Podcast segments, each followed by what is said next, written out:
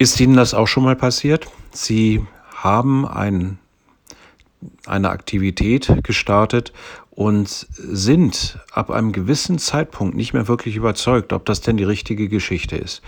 Also ich kann da ein Lied von singen, gerade wenn mir jüngere Leute gegenüber sitzen und erzählen, wie sie denn ihr Studium überstanden haben.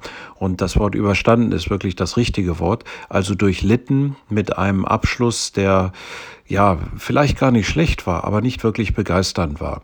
Und es kommt dann ganz oft die Frage, will ich das eigentlich mein Leben lang machen? Es gibt einen berühmten englischen Begriff, der heißt The Sunk Cost Fallacy. Das bedeutet so viel wie, man muss sich immer überlegen, was ich denn irgendwo reingesteckt habe und will ich das denn alles aufgeben, um dann etwas völlig, völlig Neues zu machen.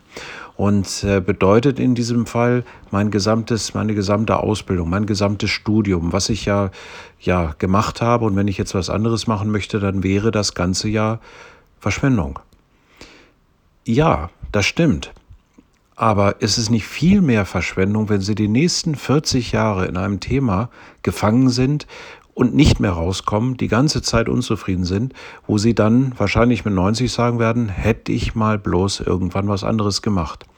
Also besser mit einem auch relativ großen Verlust leben, als sein Leben lang mit einer verlustreichen Aktivität leben. Ob das Beruf ist, ob das Hobby ist, ob das Sport ist, spielt dabei gar keine Rolle.